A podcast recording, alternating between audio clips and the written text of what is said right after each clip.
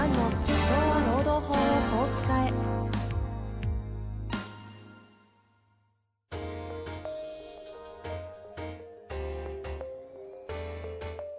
法律の下で展開されるビジネスの世界。ポッドキャスト社長は労働法をこう使えば弁護士の向井蘭が経営者の立場に立って経営者が知っておくべき労働法の基礎だけでなくビジネスに関する法律の問題を分かりやすく解説します。こんにちは、遠藤和樹です。向井蘭の社長は労働法をこう使え。向井先生、よろしくお願いいたします。はい、よろしくお願いします。さあ、今日もご質問来ております。早速ご紹介したいと思います。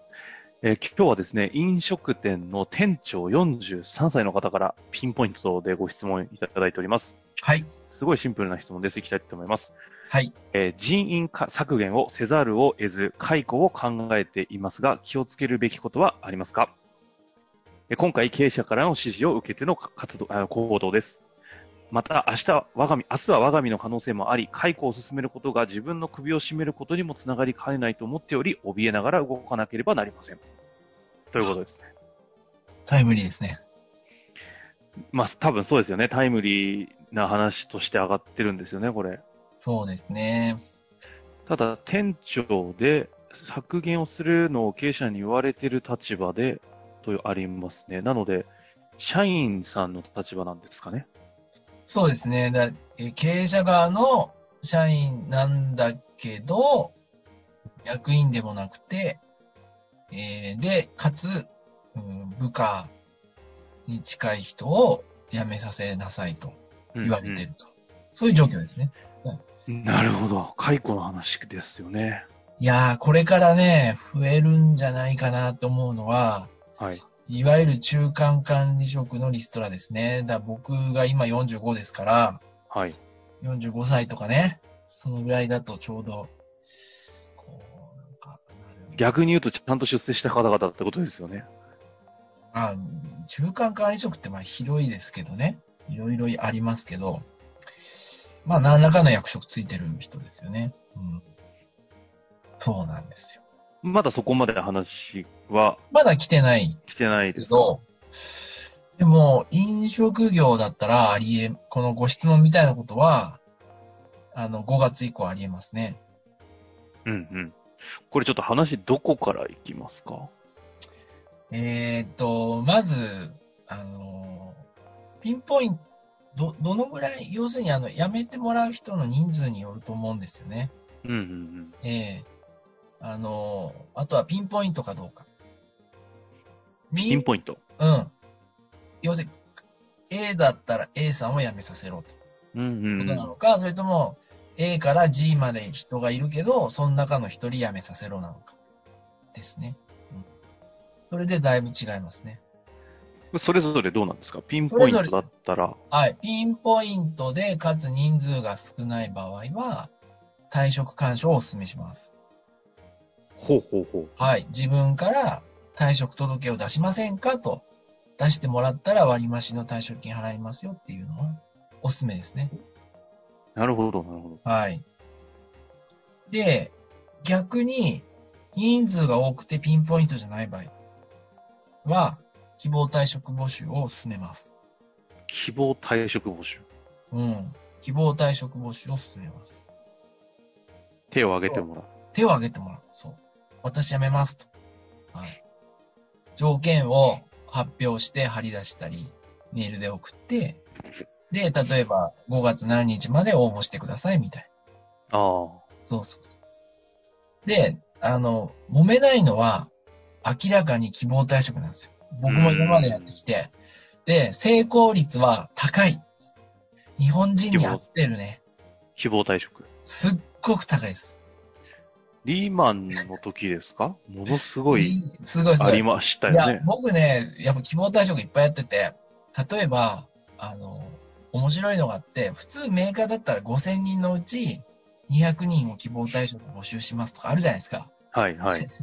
中小企業の場合ですね、あの、今まで一番やったのだとですね、えっ、とね、30人中25人を希望退職しますとか。全部じゃん、ほとんどみたいなね。要するにもうある部門をもうやめちゃう。うん。で、別の部門を細々と、まあ正直、あの、規模は小さいけど、採算、固定費削って、採算合う形で再出発するみたいなのあるんですよ。当然ありますよね、ビジネスだったら。うんうん。で、で、でもそれってほとんど全員じゃんみたいな感じですよ。役員以外除くもう、そのほぼ、ほぼ全員じゃんかみたいになるんだけど、やっぱ希望退職は揉め事少ないよね。で、お金がないから、払えんの、例えばね、僕やった案件だとね、希望退職って割増退職金が充実してるってイメージじゃないですか。そうですね、そうです。ぼ僕ね、0円でやったことあるの。それも事実上の解雇じゃないですか。で、いや、笑い事じゃないんだけど、もう本当に金ないお客さんだったんで、えっ、ー、とね、5万円にしたかな。いや、その代わり、正規の退職金が充実してる会社で、退職金債務にも苦しんでまして、ああ。要するに、ほあの、うちの会社の退職金制度は今だったら払える。でも、もうこれからだったらもう払えないかもしれないみたいな。殺到しましたね。あまあでもそこまでちゃんと状況とか数字も含めて公表してってことですよね。ある種すごい、なんか誠意があるって言うと変ですけども、だって。逆に言わないと知らなかったら損するのは社員の方々でもあるわけですもんね。さすが、遠藤さん、うまくこう回してもらっていたいただいてますが、そこでポイントになるのが、時間とお金と説明な、まあ説明とは情報ですね。時間とお金と情お報なんです。金と情報。要するにあの、時間があればですね、まあ冷静に考えれます。で、お金が高ければ、当然納得してサインします。で、情報が具体的で本真実を語ってれば、それは納得しますよね。なるほど。この3つを、ただ、この3つをやりすぎると、会社にとって不利になるじゃないですか。うんうん。おかしいんじゃないですかと。もうちょっと事業続けられるじゃないですか。お金まだあるじゃないですかとか。こんな安いお金じゃやめられませんよって質問来たり。で、夫婦でこう文句言ってきたりとか。親が来たりとか、あるあるわけですよ。弁護士さんが入ってきたり、時間与えればね。だからこの3つ与える、全部与えるってのは難しいんですよ、実際は。だから、取捨選択して、ああ、これはもうお金はないから諦めると。だけど、説明はちゃんと具体的にして紙で渡すと。で、時間は1週間与えるとか。で、やると揉めないのよ。うんうん。そう。だからこれ全部、ロイヤルリムジンで名 名前出しちゃうけど、お金も払ってない。時間も与えてない。情報も社長の決意表明だけでも なるほど。悪い、悪い、悪いケースとしてそう。全部ハマってんだ。で、最初美談だったんですよ。美談だったんだけど、だんだんやっぱり風向き変わってきて、やっぱり失敗だったんじゃないかって今なってて、で、4月27日ですけど今日は、26日の夜のニュースで、解雇撤回するっていう報道がされたんですね。具体的にはわかんないんですけど、だから僕は、あの、まあ、退職勧奨も希望退職もどっちもいいんですけど、時間と、あ、情報と時間とお金。これをうまく組み合わせて、あの、やり方を決めて実行してもらえばなと思います。はあ、なるほどですね。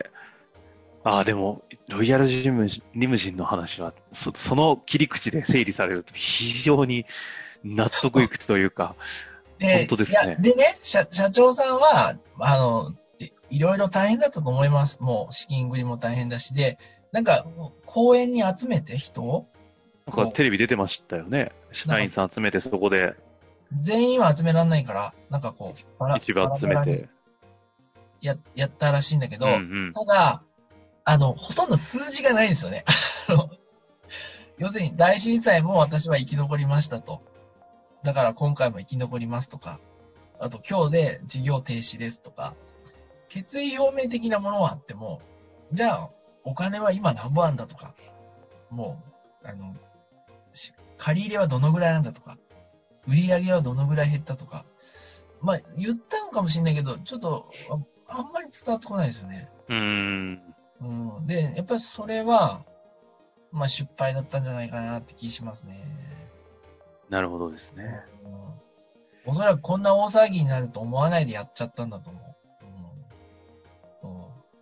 ちょっと改めて話、えっと、整理の意味で戻りますけども、はい。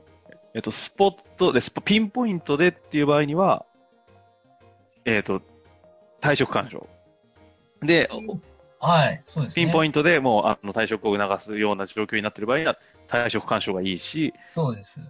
多くやらなきゃいけない時には、希望退職で。希望で、いずれも、あの、ポイントは時間と、お金と情報だとうん、そうですね。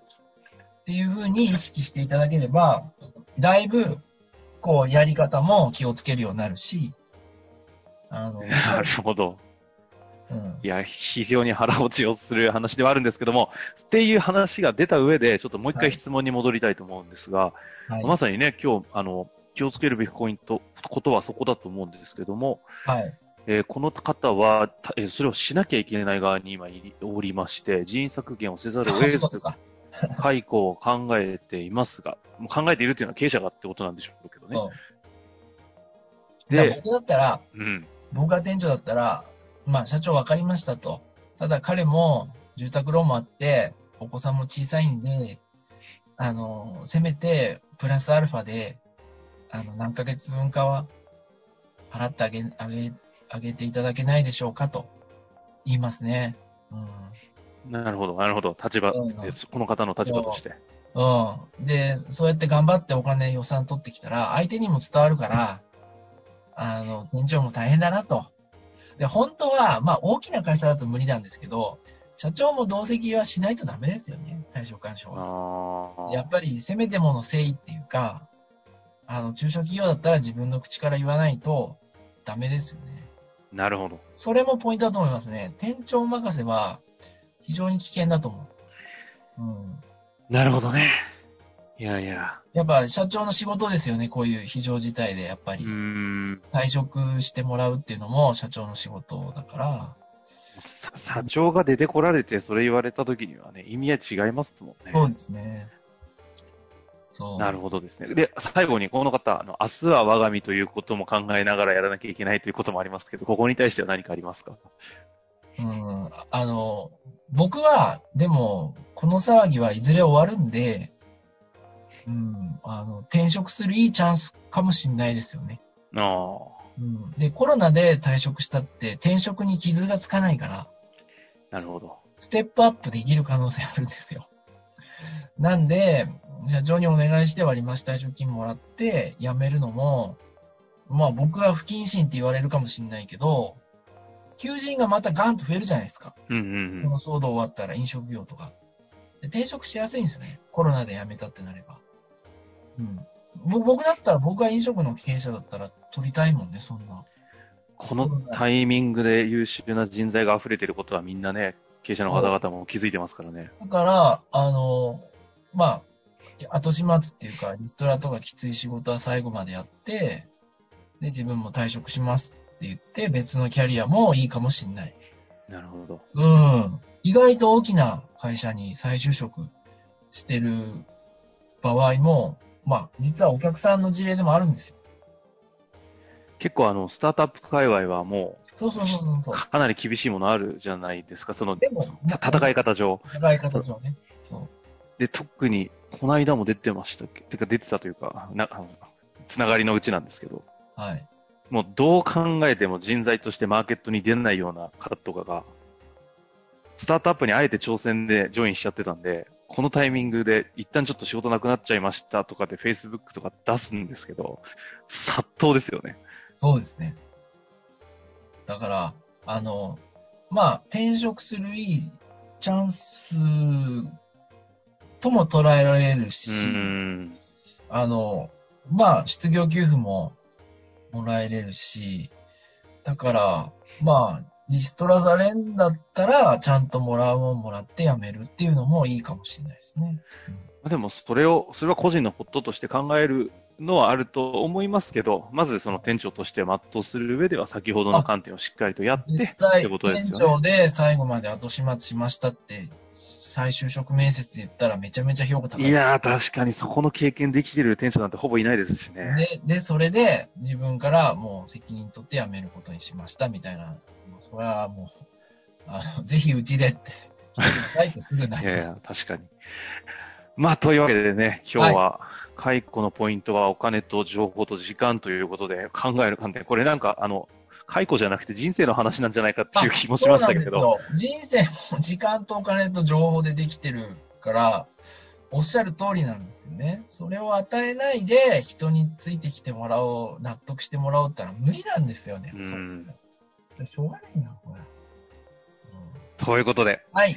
ぜひちょっと活かしていただいた上で、またはい何かありましたらご質問お待ちしております。ということで、向井先生、ありがとうございましたあり。がとうございました。本日の番組はいかがでしたか？番組では向井蘭への質問を受け付けております。ウェブ検索で向井ロームネットと入力し、検索結果に出てくるオフィシャルウェブサイトにアクセス。その中のポッドキャストのバナーから質問フォームにご入力ください。たくさんのご応募お待ちしております。